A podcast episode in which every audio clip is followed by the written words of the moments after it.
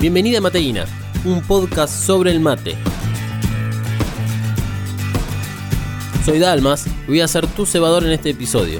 Por lo tanto, te aclaro que este no es un podcast que te enseñará a preparar el mejor mate del mundo, aunque algunas veces hablemos de eso, sino que Mateína es un podcast para devolverle al mate todo lo que nos ha entregado, un espacio para compartir entre todos con el mate como protagonista. En el episodio de hoy, el último capítulo de la primera temporada de Mateína, un repaso por todos los episodios anteriores. También te recuerdo que si quieres comunicarte con nosotros podés hacerlo por Instagram y Twitter buscándonos como arroba Mothercaster y usando el hashtag Mateína. Si las redes sociales no son lo tuyo, puedes enviarnos un mail a mateina.mothercastermedia.com Y también te invitamos a nuestra página web, mothercastermedia.com, donde encontrarás todos los episodios de Mateina y otros podcasts producidos por Mothercaster Media. Este podcast comenzó presentando al mate como un ser con cuerpo físico, y a medida que fuimos dando a conocer otras historias, el mate también se presentó como una energía. Una energía generada por el vínculo entre vos y un mate, o con lo que te relaciona al mate. Mejor dicho, este vínculo no necesariamente se da con un mate que sea tu preferido, sino que el mate es también todo lo que haces a su alrededor. Este vínculo es lo que produce en tus venas esa mateína al agarrar un mate con ambas manos, ofrecido por alguien querido y que te remite a un lugar cercano y cálido. El primer episodio intentó retratar esa energía llamada mateína, sin embargo, lo hizo desde el comienzo, desde la creación, la creación del mate, el elemento vital para la producción de esa energía tan especial, lo que une a dos almas gemelas. Por eso es que este episodio fue el que dio comienzo a esta aventura llamada Mateína, porque este episodio marcó el terreno de cómo las historias iban a ser contadas de ahí en adelante. La creación de diferentes espacios sonoros, una caricia a la imaginación y a la creatividad, un viaje a la nostalgia y a la emoción. De eso se trata este podcast. Pero si iban a ver historias de personas y sus mates, me parecía hipócrita de mi parte no contar la mía. Mi revolución matera fue el segundo episodio y en el cual di a conocer uno de mis momentos preferidos con el mate. Elegí esa historia porque fue también para mí un inicio en esta aventura.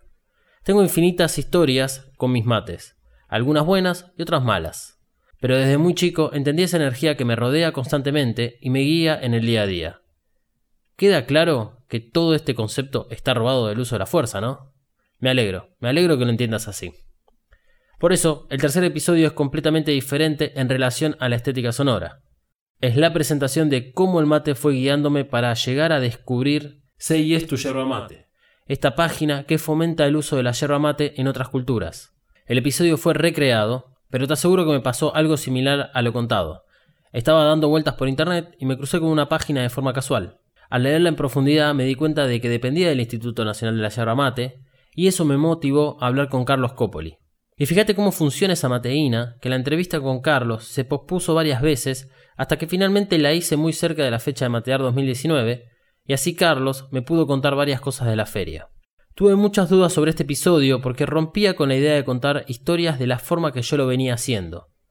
Porque algo que no te conté es que si bien este fue el tercer episodio publicado, en realidad fue el sexto episodio producido. Sin embargo, creo que el episodio cumplió con las expectativas.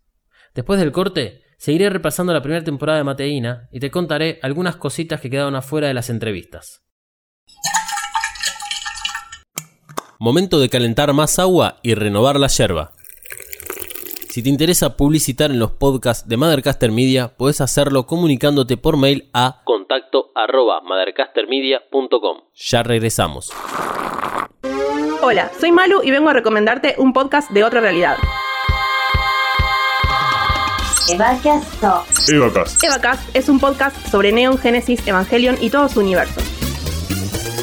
Junto a Dalmas y Emanuel analizamos el icónico anime de 1995 creado por Hide Kayano. Busca Evacast en tu aplicación de podcast favorita o en modercastermedia.com. Yerba renovada y agua lista para volver a tomar unos ricos mates escuchando mateína. A partir del episodio La ruta del mate, te propuse escuchar historias en primera persona, contadas por sus propios protagonistas. La primera historia fue la de Flavia, un cuento corto en el que juntó varias anécdotas sobre el mate, algunas que le pasaron a ella, como haber sufrido abstinencia del mate en su luna de miel dentro de un crucero, y otras que son de sus amigos. Con ella hicimos una entrevista de casi una hora de duración, que originalmente estaba pautada para 15 minutos. Con Flavia, además, hablamos de la forma de cómo consumimos el mate, de cómo afecta a nuestros días, también de literatura y de cómo ella ve el panorama en Argentina de ser escritora. Pero uno de los momentos más lindos fue que Flavia me contó que en la universidad donde ella da clases se puede, y entre muchas comillas, alquilar un set matero. Es una iniciativa del centro de estudiantes que con solo firmar una planilla podés pedir prestado un termo, mate y bombilla. Lo usás para las clases o para estudiar. Lo lavás y lo devolvés. Esto creo que es algo que tendría que existir en todos lados.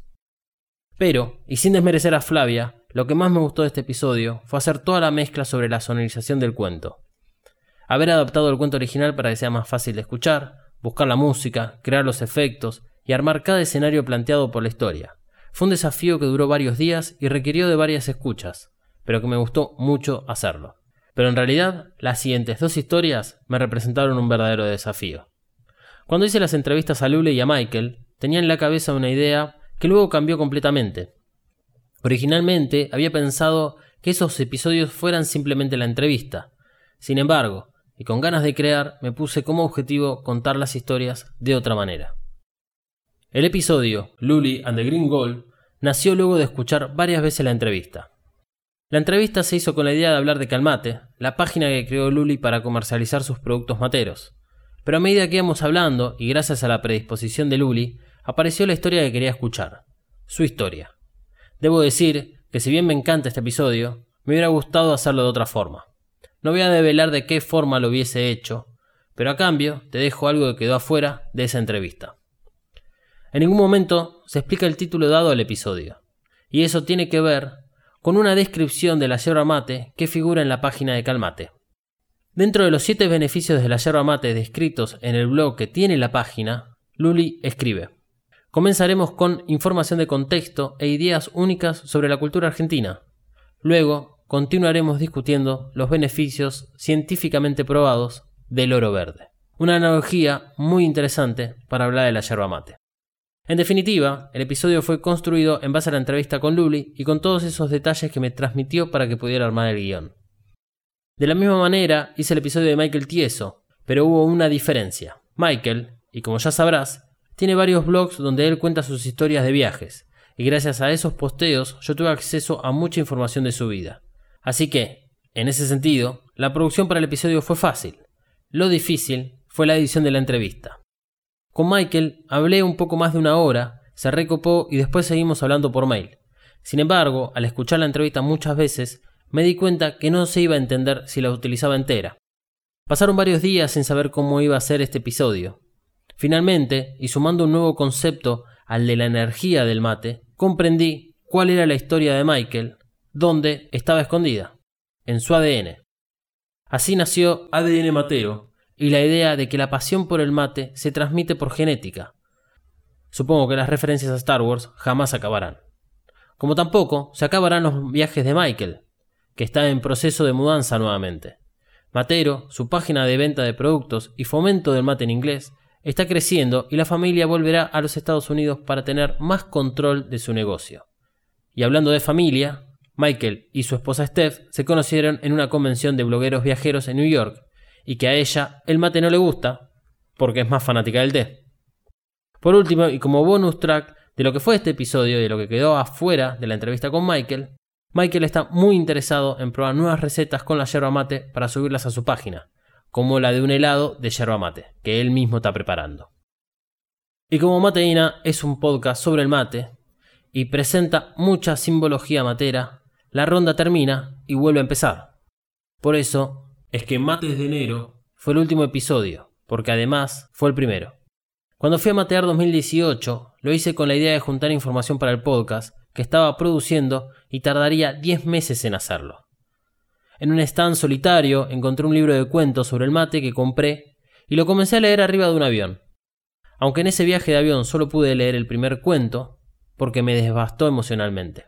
El cuento escrito por Silvana fue el que desencadenó la idea detrás de Mateína, en cómo el mate afecta a cada vida, ya sea para bien o para mal, en cómo era necesario reivindicar al mate y cómo yo quería contar las historias. La entrevista con Sil fue la primera que hice, una de las que más me gustó y que me transmitió la misma calidez que su relato.